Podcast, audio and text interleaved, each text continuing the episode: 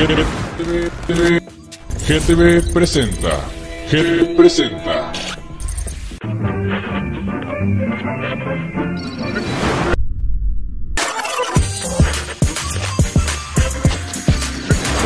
GTV, GTV presenta. GTV presenta.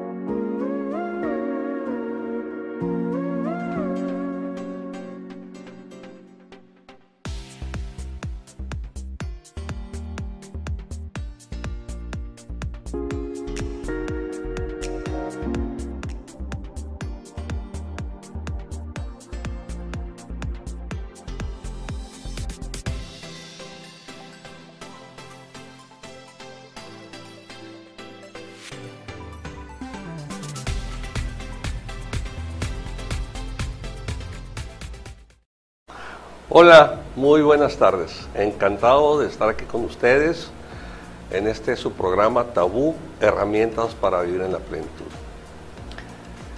Esta tarde me siento muy afortunado de tener aquí a alguien que fue mi alumna, después fue mi maestra, fue mi maestra. También. Me sorprendí mucho y fue una experiencia muy agradable haberte tenido como mi maestra. Y bueno, ahora ella es una doctorante en psicoterapia humanista y está aquí con nosotros para hablarnos de un tema como todos, con la intención de romper tabúes, con la intención de resignificar ciertas palabras. Y, y el tema de hoy es narcisismo. Alejandra, ¿qué es el narcisismo? Háblanos de ello. Qué gusto. Muchas gracias por la invitación, Jesús. 24 años después. 24 Aquí años estamos, después. Aquí estamos. ¿Qué es el narcisismo? ¿Qué es? Es desde, desde, Sí. desde nuestra profesión, eh, está en la salud mental, eh, en la salud del ser humano. Eh, es un trastorno de personalidad, como lo dicta el, el manual de diagnóstico. Eh, es visto, es visto últimamente muchísimo más en, en la consulta, en las charlas del café, en el restaurante, con los amigos. De hecho, creo que mm, puede ser visto además de una forma no tan adecuada, como algo muy ligero, muy común. Ahora creo que es muchísimo más fácil decir, eres narcisista, estás con un narcisista. Eh, creo que se puede, últimamente lo escucho utilizado hasta como un insulto, pero realmente es un trastorno de personalidad. Es un trastorno de personalidad que cubre con características. A ver, ahorita que mencionas esta palabra, ¿qué- qué- porque en la salud mental, ¿verdad? Y el, el DSM-5, que es el manual de clasificación de trastornos mentales, nos, nos define un trastorno de personalidad. ¿Qué, hay? ¿Qué es un trastorno de personalidad? Un trastorno de personalidad es visto, fíjate, no desde lo que yo hago en, mi, en mi consultorio, es visto desde este manual como una no alineación del ser humano a poderse desarrollar consigo mismo con los demás, como si estuviera inadecuado su forma de relacionarse. Ok. Entonces, eh, básicamente va a ser una persona que de alguna manera este trastorno de personalidad le va a dificultar, dificultar el tener relaciones interpersonales saludables.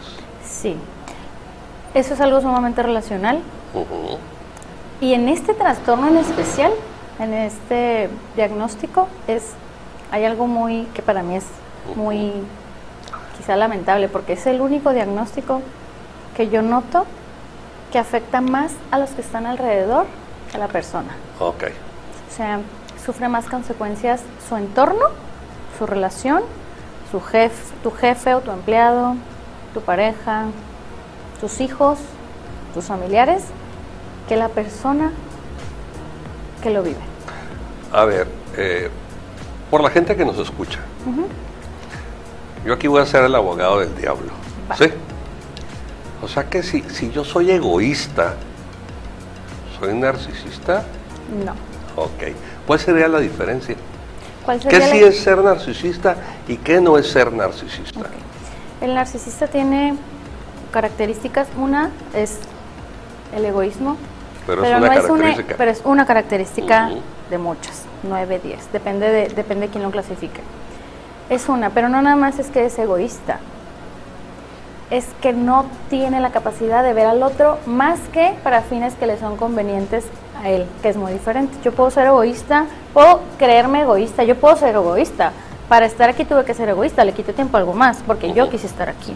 Ok. Sin embargo, el egoísmo del, narcis- del narcisista va mucho más allá de lo que tal vez tú o yo podamos ser como egoístas. ¿no? Ok.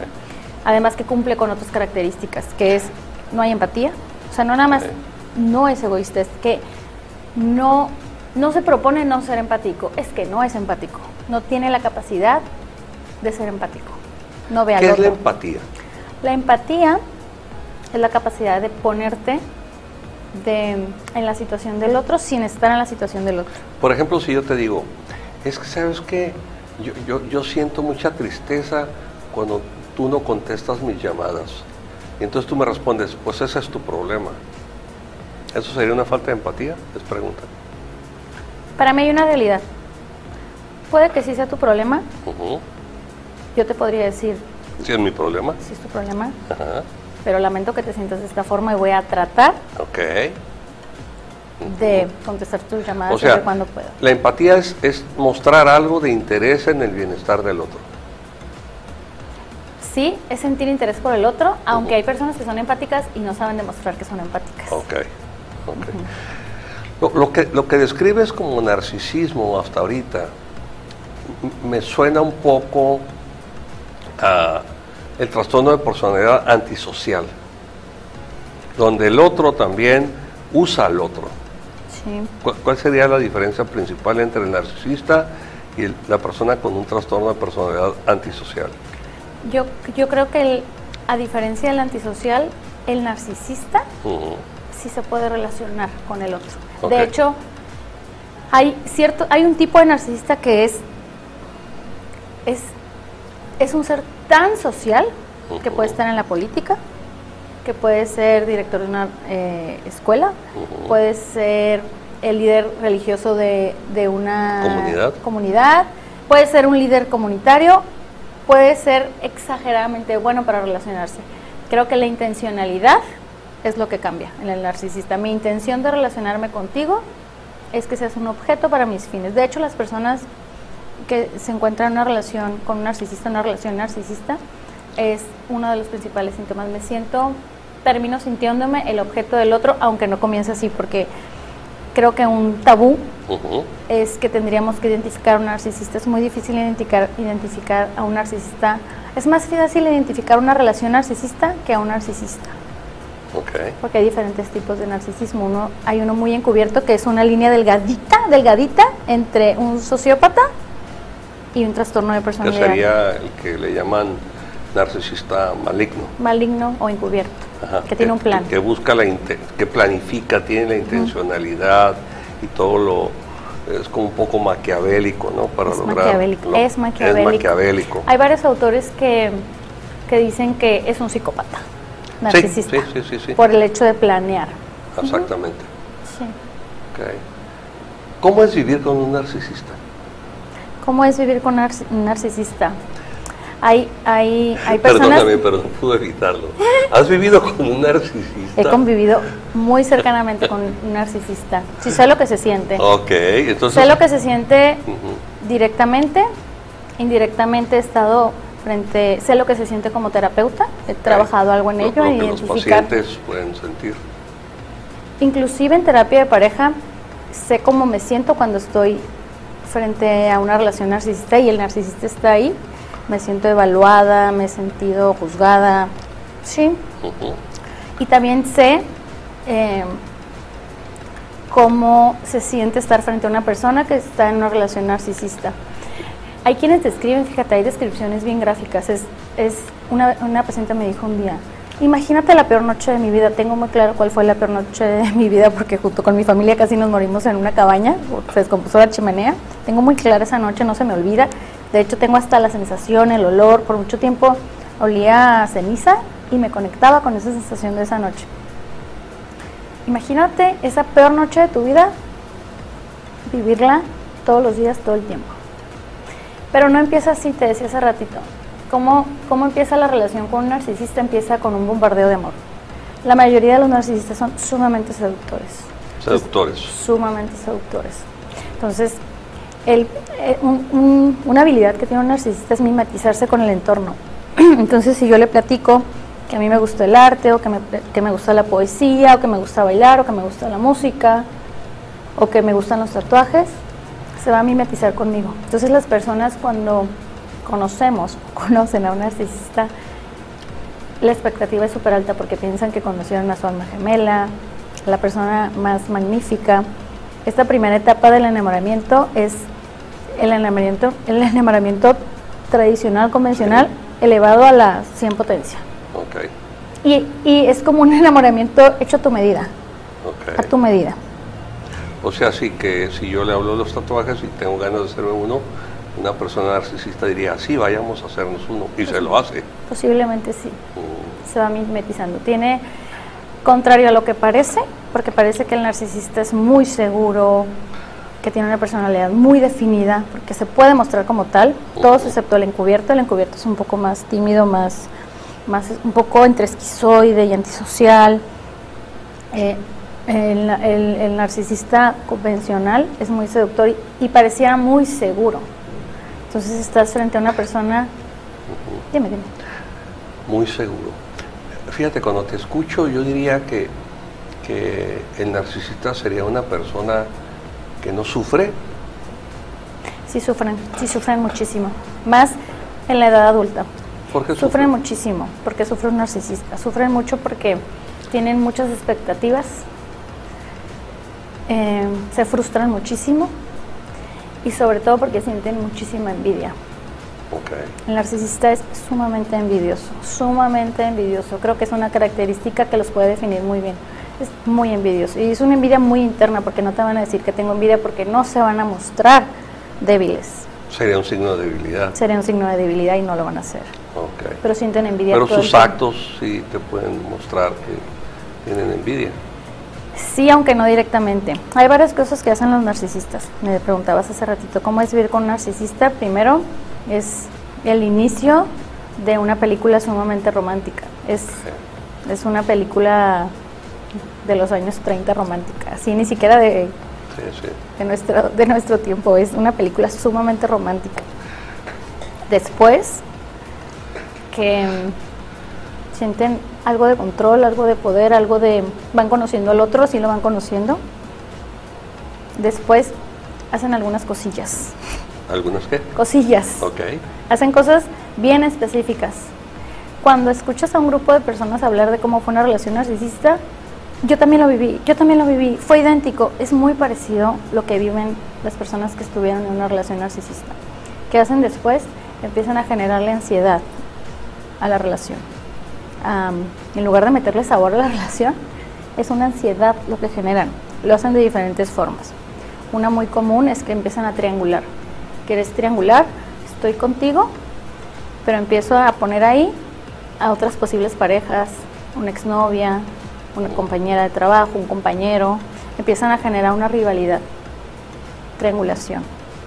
¿Para qué? Para generar ansiedad. Generan ansiedad. Y dime, dime. Para que tengas, si empiezas a sentir miedo de que te puedo perder. Sí. Mm, Empiezan a, a utilizar, imagínate que fuera un aparato de, con el que hacen música, empiezan a mover ciertos controles. ok. ciertos controles. Uno de ellos es la triangulación. Y eso está ahí cautivo. Porque además eso les va a servir al final de la relación. Tiene como una estrategia que yo pienso que no se dan cuenta, pero que repiten entre una relación y otra. Claro. Hacen otra cosa que es muy cruel, creo que, creo que es la parte más cruel de una relación narcisista, que es el gaslighting. ¿Qué es el gaslighting? Es luz de gas. Es, un concepto, es bien curioso este concepto. Es, esto, luz, luz de gas viene de un, de un concepto inglés. Es una obra de teatro que después se hizo película en los años 30-35. En Estados Unidos también hay una versión del 45. Y se trata de un hombre que por fines económicos y porque no quiere que sea descubierto el pasado que tenía muy turbio por la esposa, empieza a generarle una desconfianza en su pensamiento. Bajaba la luz de su casa y ella le decía, la mujer le decía, ¿se fue la luz? No, no. Hacía que entraran los, los empleados, subía la luz y los empleados decían, no, la luz está bien. Es una, era una forma de volverla loca. ¿Qué más hacía? Perdía obje- escondía objetos, después la llevaba y le decía, aquí lo dejaste. El gaslighting es, eso que sientes es inadecuado. Yo te lo provoqué, imagínate yo decirte, te fui infiel. Siguiente pleito, me dijiste que, fui, que fuiste infiel. No, yo no te dije. Tú sientes que fui infiel, estás tú inadecuada. Yo no te lo dije. Creo que esa es la forma más perversa de una relación narcisista. Porque crea algo en la víctima que es una disonancia cognitiva. Creo que lo que pienso está mal.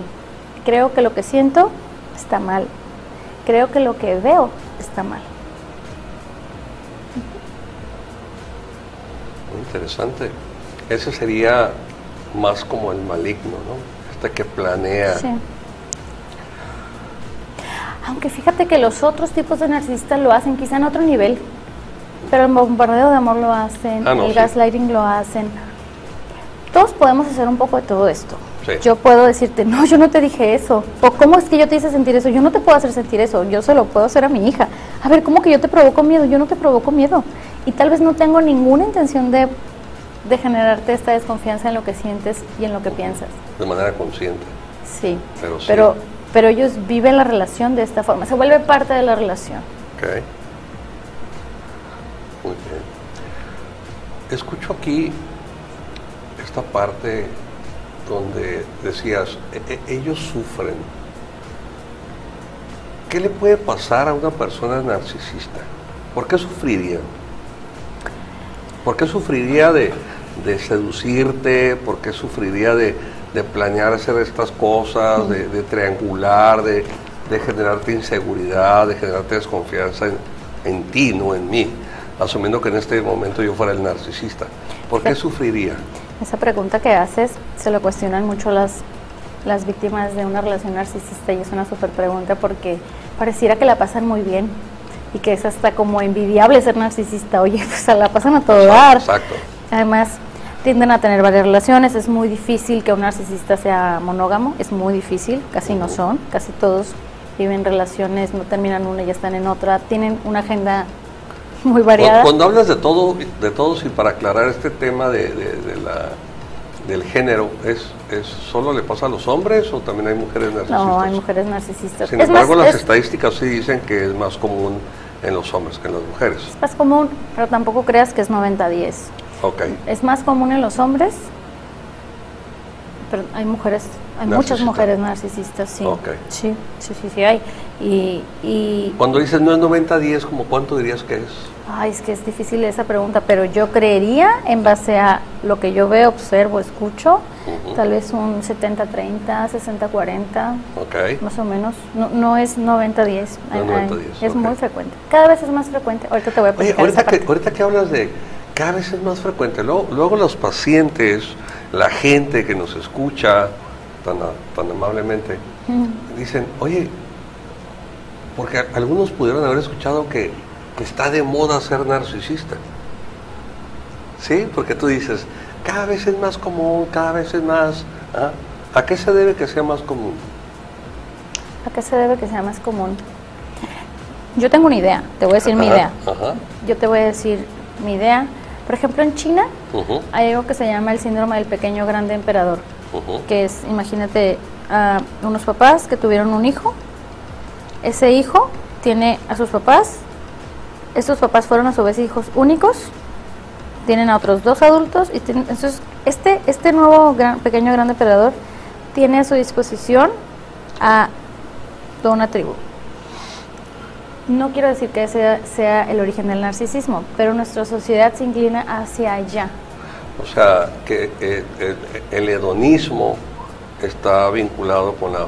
oh, El, el narcisista es hedonista por excelencia, porque Sí. primero está su satisfacción. en- Entonces, esto significa que la familia puede ser un factor importante en, la, en el desarrollo de un trastorno de personalidad narcisista. Hay varios, hay varios, hay varios orígenes. Uno es el genético, el otro es el entorno.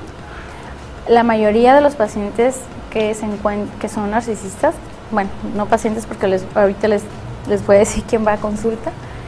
La mayoría de los entornos de un narcisista, la mayoría es más bien una mamá narcisista que un papá narcisista. Eso es muy, es mucho más fácil que una mamá narcisista críe un hijo narcisista que a otra mujer narcisista. Es mucho más probable.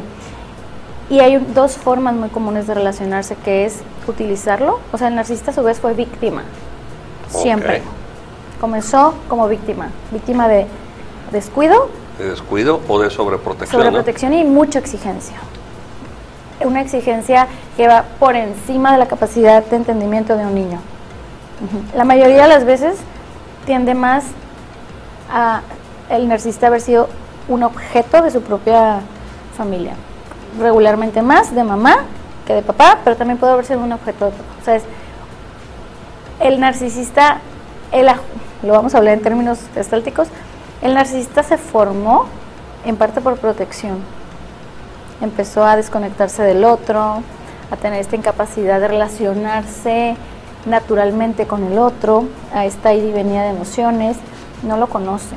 Estoy escuchando que es como que hay, hay- hay dos, hay, una dualidad, ¿no? Por un lado, eh, me- me siento abandonado por la negligencia y entonces yo desarrollo una habilidad para no sufrir por una pérdida, porque fui abandonado. Y entonces para que no me vuelva a pasar esto, como decía Juan Gabriel en su canción, no me vuelvo a enamorar totalmente, ¿para qué? Y, y vaya, y fue... en- Sí, la primera vez, claro. eh, Y fue su mamá, ¿no? Sí. Bueno, eso es por un lado. Por otro lado, también puede ser que, que esta sobreprotección me, me haga creer, me haga creer, porque el sistema de creencias es algo muy fuerte, ¿no? Eh, no recuerdo si te di neurociencias. Y el sistema de creencias convierte eh, creencias en verdades absolutas. Y entonces una sobreprotección también puede hacerme creer que yo soy merecedor de todo Sí. y haré todo lo posible para, para conseguir eso que quiero. Esa, esa es la creencia más grande del narcisista, merezco todo, Merezco todo. merezco todo.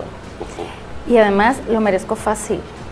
Y, y- y- y la literatura habla de que los narcisistas tienen algunos riesgos importantes como son la depresión, como son eh, incluso la- el suicidio.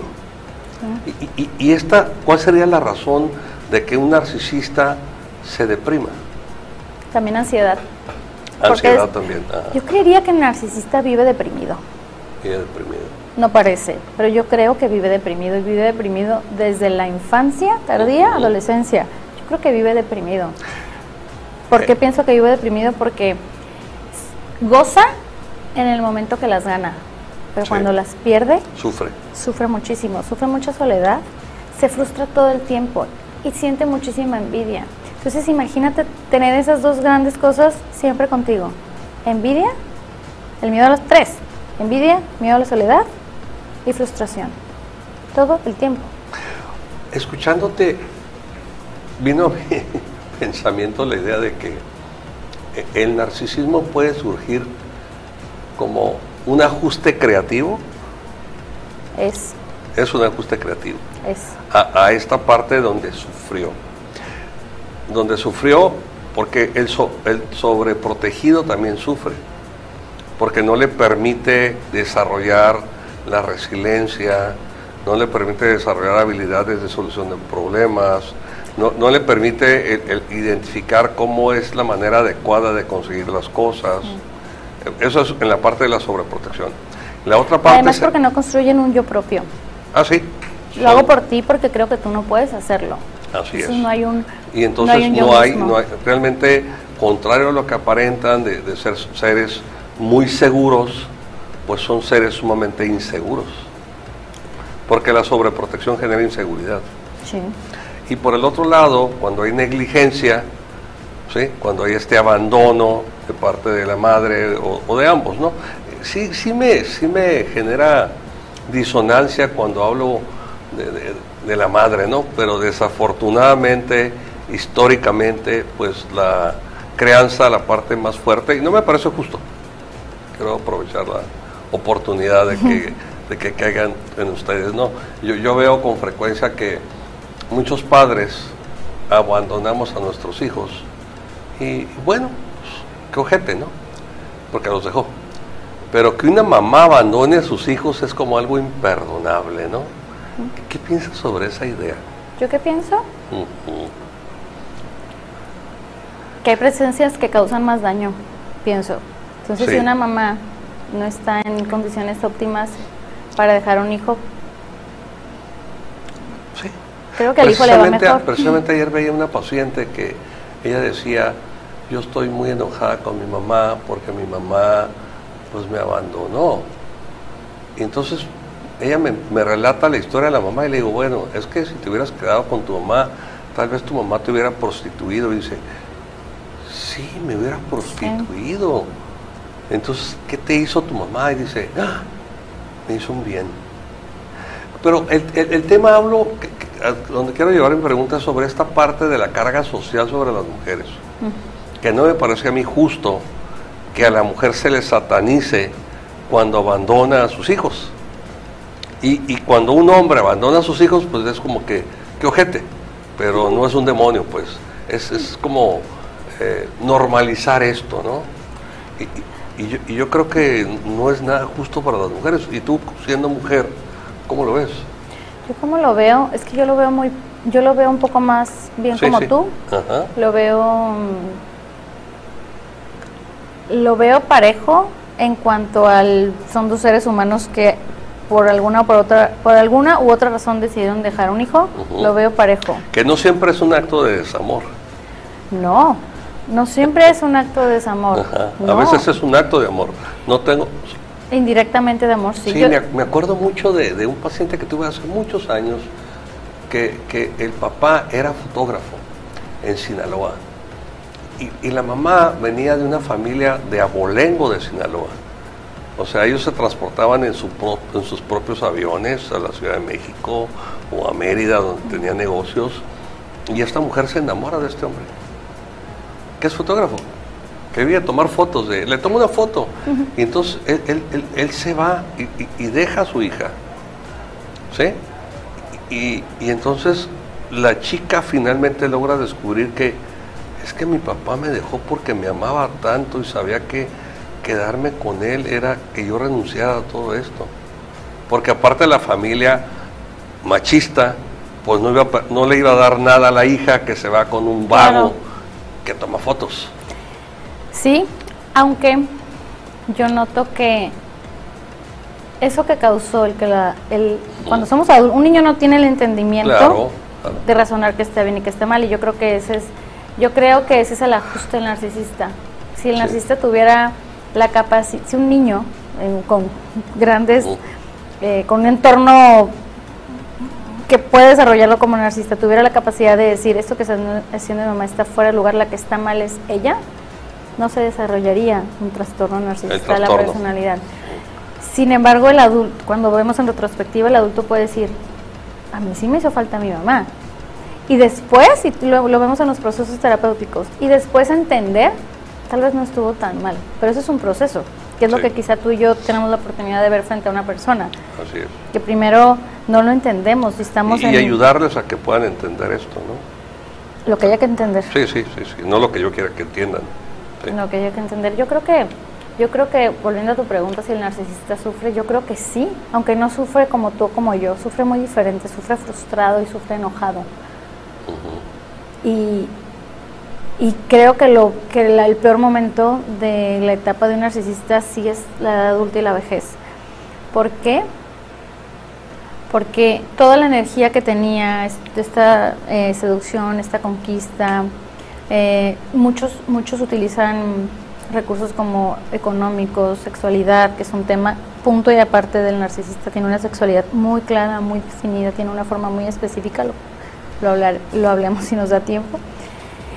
Van dejando de tener estos, estas variables con las que manipulan a los demás y variables que hacen que los demás estén a su alrededor. Hijos, hermanos, pareja.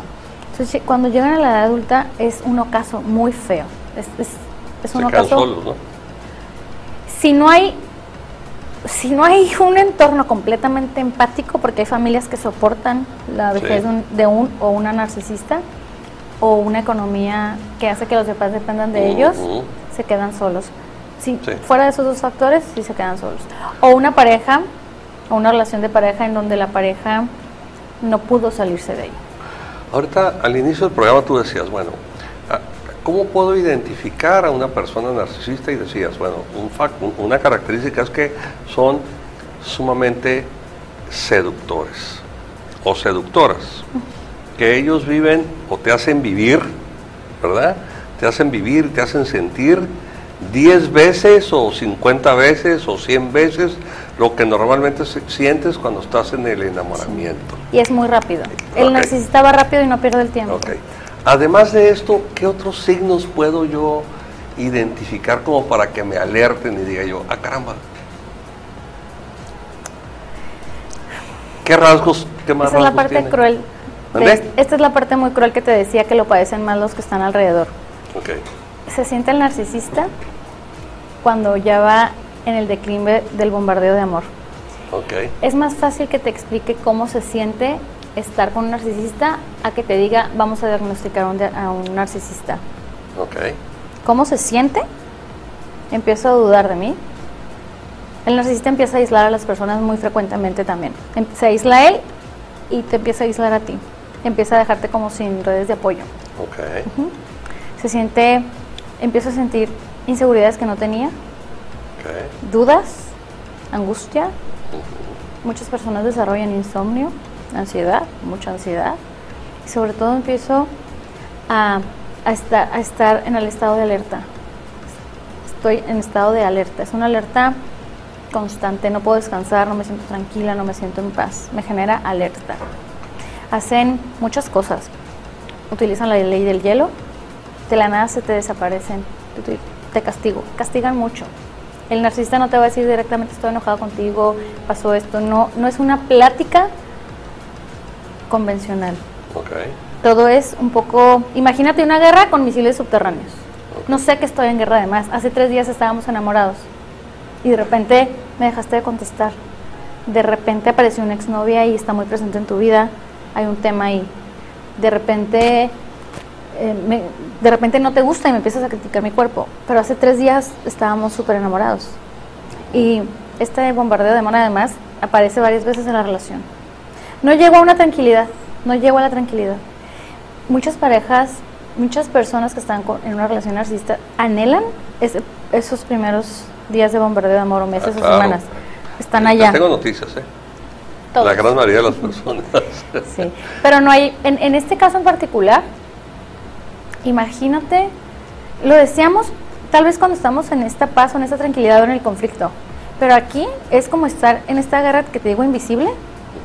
Muchas personas se sienten como si hubieran sido estafados, deseando estar acá. Es, es, es como muy contrastante, es muy contrastante. Y, y fíjate, aquí escucho yo, y, y- y- y uso la palabra escucho porque tal vez no estoy escuchando bien, que es muy difícil identificar tempranamente a una persona narcisista.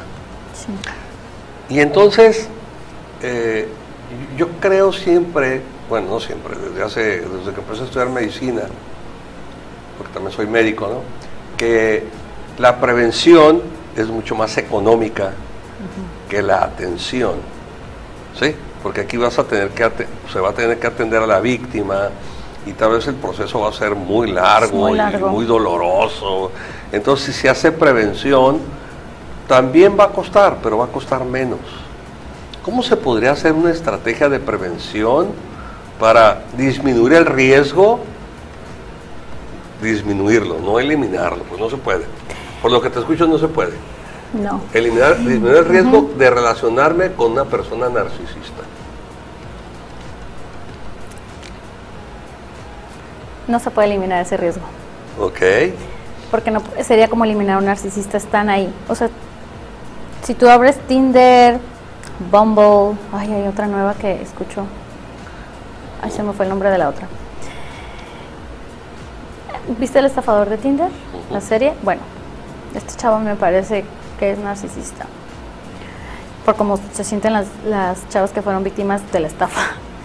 Está ahí, está, está ahí. Hay un, hay un filósofo surcoreano que dice que estamos en la sociedad narcisista, Que antes era pienso y luego existo y ahora es soy visto y luego existo.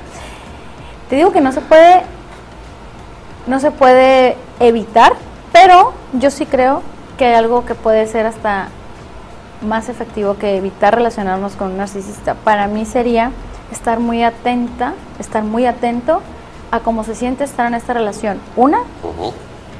Dos, contrario a la mayoría de los diagnósticos desde la formación humanista que tenemos tú y yo, en este caso en particular, la psicoeducación. O sea, dar a conocer estos temas. Porque los pacientes llegan en, es- escuché en TikTok y me hizo sentido.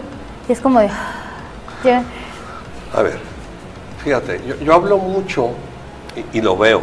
Yo veo que muchos de los problemas que se generan en, en- en- en- en las relaciones, ¿sí? en los sistemas relacionales, tienen que ver con, tienen que ver con el amor propio.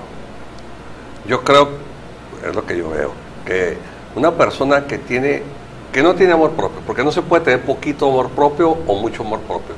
Eh, me no recuerdo el nombre de mi profesor que decía, no existe un amorómetro, o te ama o no te ama. ¿Sí? Entonces, una persona que tiene, que no tiene amor propio, pues va a ser más fácilmente víctima de una persona narcisista. Porque, porque encontró finalmente su alma gemela. Porque esta persona también tiene mucha necesidad de. Sí. Esto me hace, me lleva a, a- a- a ver. Yo, yo no he tratado con tantas personas narcisistas, tú tienes más experiencia en el tema, pero que tal vez una persona que ha vivido una relación narcisista, hay- y veo tu cara, ya me estás dando la respuesta y estás entendiendo la pregunta, ¿verdad? O sea, el riesgo de que se relacione con una persona narcisista es mayor. mucho mayor. Y, y entonces esto sí me dice, contrario a lo que tú comentas, que sí existen algunas estrategias para que yo disminuya el riesgo. El riesgo va a estar ahí, no lo puedo desaparecer. Pero ¿qué pasa cuando las personas se relacionan desde la carencia? Que, Pues- se, que echan toda la carne, pues. Es que cuando te digo que no se puede disminuir el riesgo, es que, que si tú y yo acordamos una cita y nos vamos a ver en un café para conocernos y posiblemente establecer una relación de amistad o de pareja, yo no puedo evitar llegar ahí. No. Porque te voy a decir algo, el, uno de los síntomas de, un- de una relación narcisista es que la- el, el paciente, le voy a llamar paciente, a quien yo atiendo, se siente sumamente responsable de no haberse dado cuenta pero se nos va hasta los doctorantes.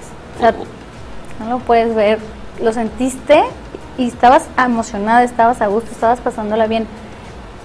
Creo que el- el- la prevención puede ser en esa primera etapa. Sí hay muchísimo más probabilidad de que yo me quede en esa relación, me entrampe en esa relación, si tengo esto que tú dices, un Falta amor propio. Que Ausente. te voy a decir mi idea del amor propio. Yo creo que Ok. ni es tan propio. Ajá. Sí, sí, sí, sí. Evitar conocerlo, yo creo que no. Ok. No, no, no. Es que definitivamente. Quedarnos, relacionarnos, si, si, si yo Engancharnos. engancharnos, es, es que hay, eh, hay- o sea, a mí me, me atiendo una paciente que estuvo 30 años casada y fue desde privación de su libertad, su economía.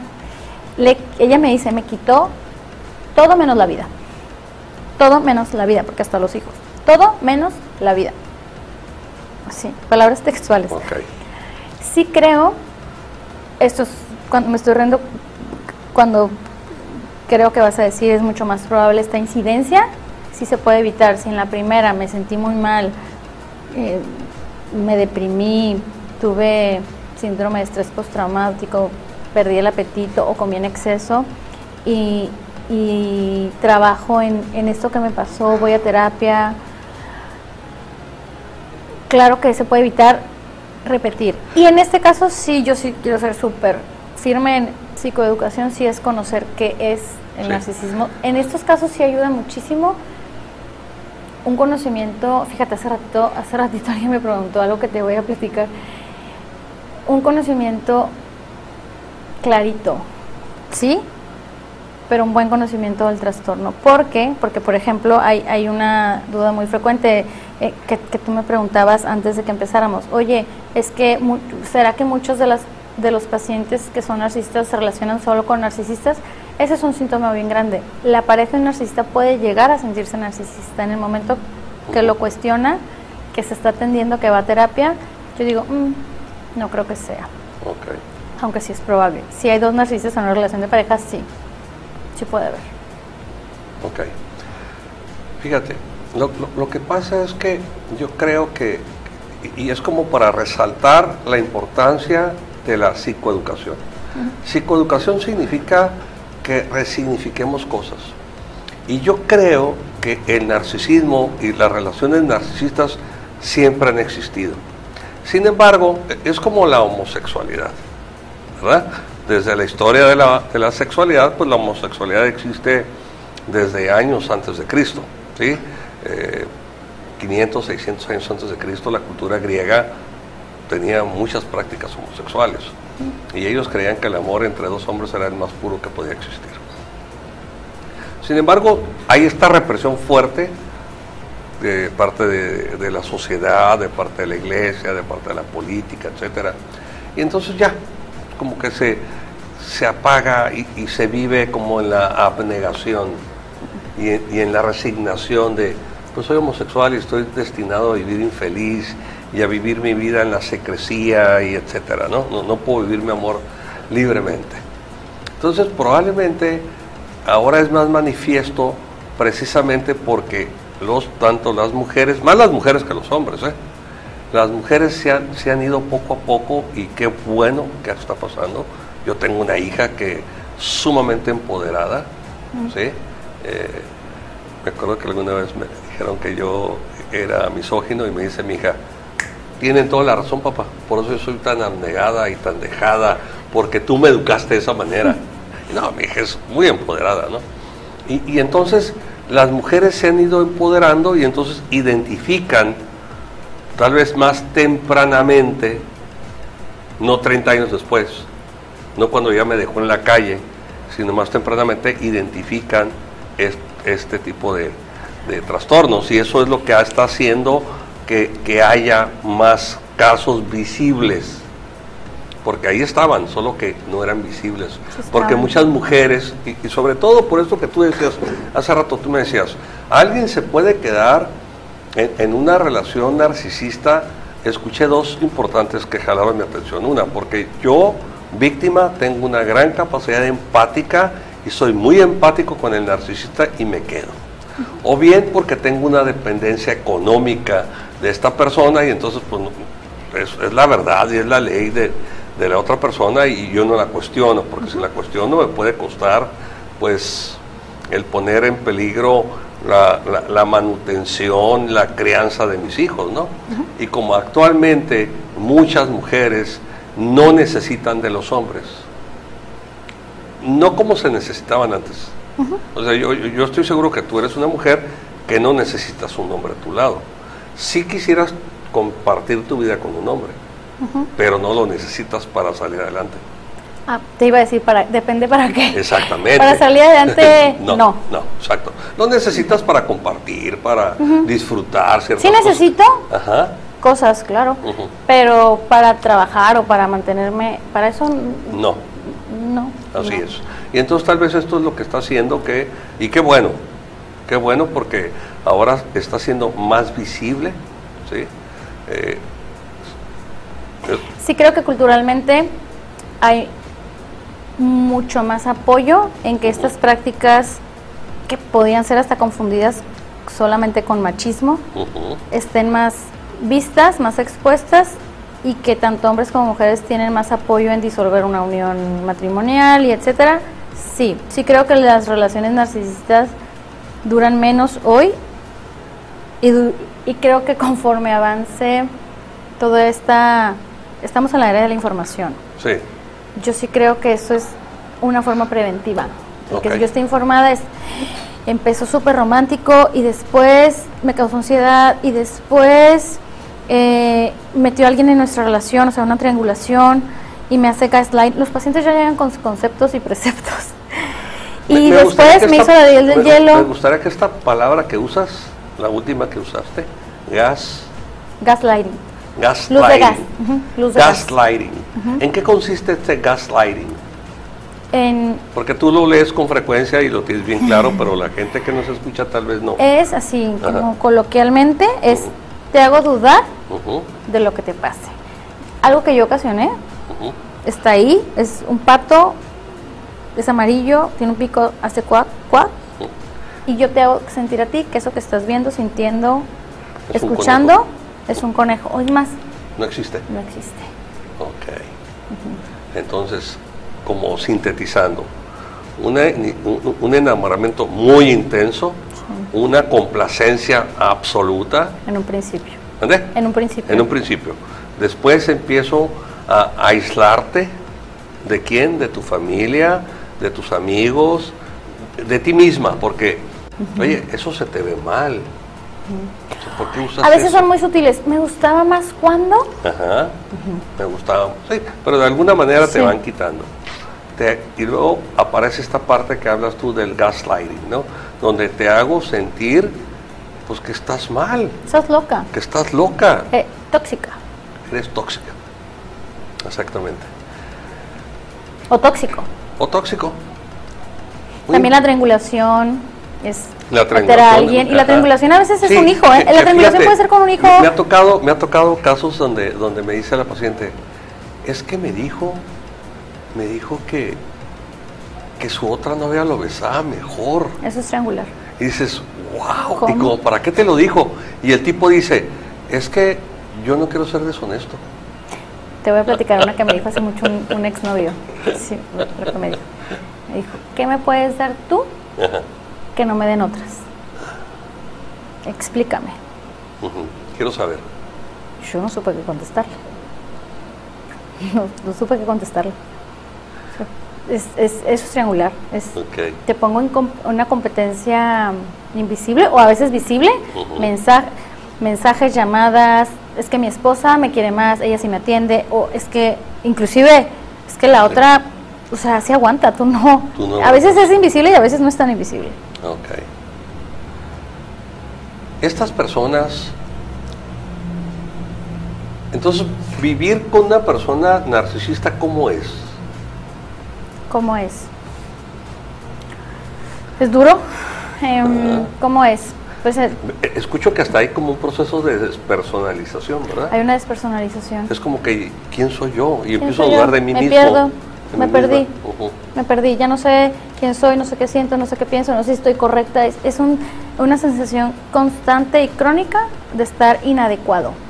Me acuerdo que alguna vez escuché una paciente que decía, es que como siempre la hacía de cuento por todo. Usaba otra palabra, ¿verdad? Que no podemos usar en la televisión. Pues yo dije, ahora sí me voy a portar bien y voy a aguantar esto, ¿no? Porque a lo mejor la vida de pareja es eso. A lo mejor la vida de pareja es, es aguantar. Sí. Estar con un narcisista es tener que estar explicando a un adulto las reglas básicas de convivencia, de respeto, de moral, inclusive. Oye, el que salgas con otras personas está mal. Oye, que me dejes de hablar está mal. Oye, que te burles de que estoy llorando está mal. Imagínate estarle explicando constantemente y crónicamente a la persona con la que convives, jefe, hermano, pareja, inclusive mamá o papá. Es muy raro Entonces, que... te, te escucho que, que- que el narcisista o la relación narcisista no solamente va a ser con tu pareja, en cualquier situación relacional, puede ser tu amigo, tu amiga, tu jefe, tu hermano, tu hermana, tu jefe. quien sea, cualquier relación. Ok, Sí. Es estarle explicando a un adulto las reglas básicas de convivencia que en teoría tendríamos que haber aprendido desde el kinder.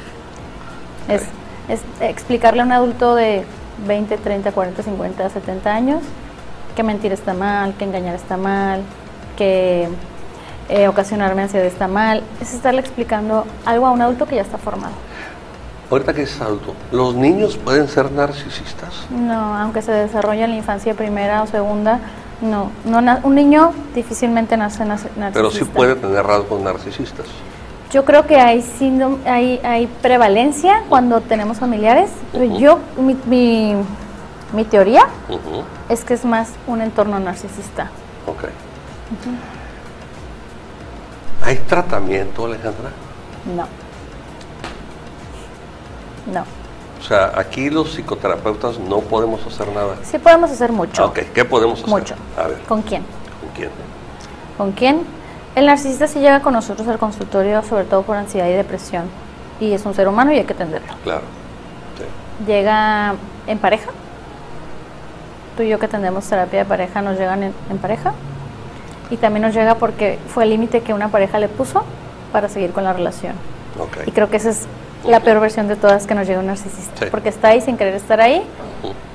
Y hay muchas estrategias, no se quieren aliar con nosotros, nos hablan mal de Se la pareja. Se va a hacer pato, sientes un, sientes que te está retando, sientes casi casi que te ganaste la lotería porque es tu paciente, se sienten muchas Sí, sí. cosas como, como terapeuta de un paciente narcisista. Ok. Entonces, por él poco podemos hacer. Por él o por ella. Por Pero él. por la víctima, Todo, por la víctima todo. ¿qué es todo? Para empezar, pues brindarle un espacio seguro en donde no vamos a juzgar que estuvo en una relación narcisista, porque eso es algo bien común en un paciente víctima de una relación narcisista. El entorno no lo comprende, porque para el entorno es porque no te quitabas, porque no lo terminabas. ¿No veías todo esto? Y realmente el paciente no lo ve.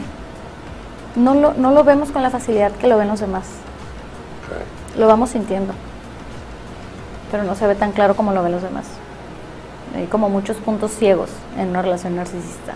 Porque además, por ejemplo, esto que te digo de la triangulación, entonces ya me quedo contigo, entonces te premio y te quedas, sigue otro bombardeo de amor y tres días después te dejo de hablar y ni siquiera sabes por qué te dejé de hablar. Entonces, son, es, es, es, es- este es el, este cliché del, del electro que está así, es así. Y otro día estamos en París. Y otro día te compuse una canción. Y así es. Entonces, el entorno también tiene que estar muy informado porque él no ayuda mucho a una víctima de narcisismo que el entorno no lo entienda. Se aíslan, se siguen aislando. Entonces, en lugar de O sea, recurrir aquí a sus... Aquí ayudaría para la víctima una psicoterapia familiar. Sí, sí. Y, y, y te digo, quizá, en- en- yo creo que es el único, yo seguramente creo que es el único diagnóstico que yo atiendo en donde recomiendo la psicoeducación. O sea, fuentes confiables de información sobre narcisismo, creo que es, creo que es, no, seguramente es el único, es el único diagnóstico en donde yo sí creo que la psico- psicoeducación es parte del tratamiento de un paciente. ¿Qué opinas tú de, de toda esta serie de videos que hay sobre el narcisismo y sobre las relaciones narcisistas? Pues como, como nuestras tesis que hacíamos, depende de la fuente. Yo creo que es, es un... o, por ejemplo, hay algo que recomiendan como tratamiento del narcisismo que sí funciona, que es el contacto cero, pero yo lo he visto súper mal utilizado en para que una pareja se relacione y tú, yo te guste a ti, te dejo de hablar, te hago ghosting, te ignoro, te aplico la ley del hielo y espera que te intereses en mí. Eso realmente es una técnica muy cognitivo-conductual que sí es para desrelacionarte de una, de una pareja narcisista o de un vínculo narcisista, que es pierdo todo tipo de contacto contigo. Aquí lo que estoy escuchando es, es- es esto que muchas parejas eh, o personas que en una pareja viven la fantasía de que, porque incluso llegan, les digo, ¿en qué te puedo ayudar? "E- Es que yo quiero terminar con mi re- pareja, pero quiero que terminemos bien. Eso es un tabú. Eso es un tabú. ¿A qué te refieres que es un tabú? Para que les quede bien claro en nuestro auditorio. Son muy, quizá tú y yo tenemos la fortuna de, Ajá. de, de estar frente a parejas que terminen bien por dar terapia de pareja, Claro. que esa es una forma de Sí. poder terminar bien una relación. La gran mayoría, la fantasía es terminar bien algo que estuvo mal. es más, la parte más cruel, ir y sentarme con la persona que me lastimó a que me haga sentir un poco bien terminando. ¿Cómo, ¿Cómo la persona con la que estoy terminando porque hizo muchas cosas que me lastimaron me va a generar ahora bienestar? Estoy terminando por Es eso que esta quisiera relación. que fuéramos buenos amigos. Con un narcisista no hay forma, se tiene que perder todo el vínculo porque tienen muchas estrategias en, el, en la post terminada. Ajá. Tienen personas que utilizan los españoles, los teóricos españoles les llaman los, los monos voladores. ¿Los qué? O sea, monos voladores, aliados. Oye, mi amigo está bien triste. Eh, organizan cenas. Eh, Oye, ¿estás segura? ¿Estás- yo nunca lo había visto tan feliz. Tienen, van creando alianzas. Casi siempre tienen. El narcisista es bien triste porque más que tener relaciones, quieren tener fans. Quieren tener como un séquito de, de personas. Viven estén de acuerdo. lisonja, ¿no? Sí, sí, con una dificultad, una triste dificultad de no poderse relacionar íntimamente con alguien. Alejandra, nos queda unos par de minutos.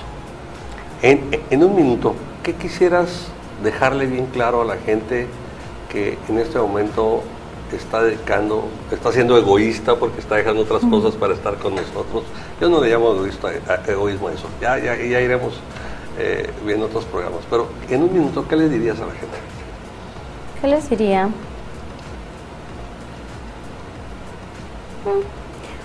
Lo que yo creo referente al narcisismo, Sí, claro. o hablo de Polignar, No. referente al narcisismo, yo, yo, yo creo que mm, sobre todo esta parte de, de la vergüenza, de sentir vergüenza por haber estado en una relación que se parece a esto que estamos platicando tú y yo, Ajá. si tú televidente que nos ves o nos escuchas, te hace sentido el haber estado en una relación como esta, hay mucho que trabajar. Y yo creo que llegar, se puede llegar con vergüenza al consultorio. De hecho, creo que es un muy buen momento llegar al consultorio. No, no, no lo tenemos que hacer solos. Claro. Con todo y la vergüenza, que ocasiona mucha vergüenza estar en una relación narcisista, justo por cómo no me di cuenta es que no Claro. había forma. Y por eso soy súper insistente de decir, no había forma. Quizá me lo digo yo también. No había forma. A ver, era- se veía bien bonito, sonaba muy bien el plan. Claro. Es, imagínate que te vendieron un tiempo compartido, Ajá. padrísimo, y llegas y, y era el folleto. Ahorraste, lo pagaste, llegas y era el folleto. Sí. Pero ya estás ahí y, y es difícil regresarte. Tú tenías un vuelo para otro día. Un poco así se siente, se siente como una estafa. Podemos llegar con todo y eso al consultorio. Muchas gracias, Alejandra. ti. Pues espero que en verdad esto que platicamos esta tarde, Alejandra y yo, te vuelvo a repetir, me siento muy honrado de que estés aquí y, Gracias, igualmente. y espero que próximamente estemos juntos de nuevo con algún otro tema. Y Claro. pues bueno, ahí tienen. Eh, no les podemos decir qué hacer porque no es nuestro trabajo. No les podemos calificar sus conductas, es solamente, eh, se los dije el primer programa, es dar información para que ustedes hagan conciencia. Y si les gustó el programa, compártanlo con los amigos. Y si no les gustó, No se lo platiquen a nadie. Juan Luis Curiel. Que tengan una excelente tarde y un excelente resto de semana. Nos vemos la próxima semana. Muchas gracias. Buenas tardes.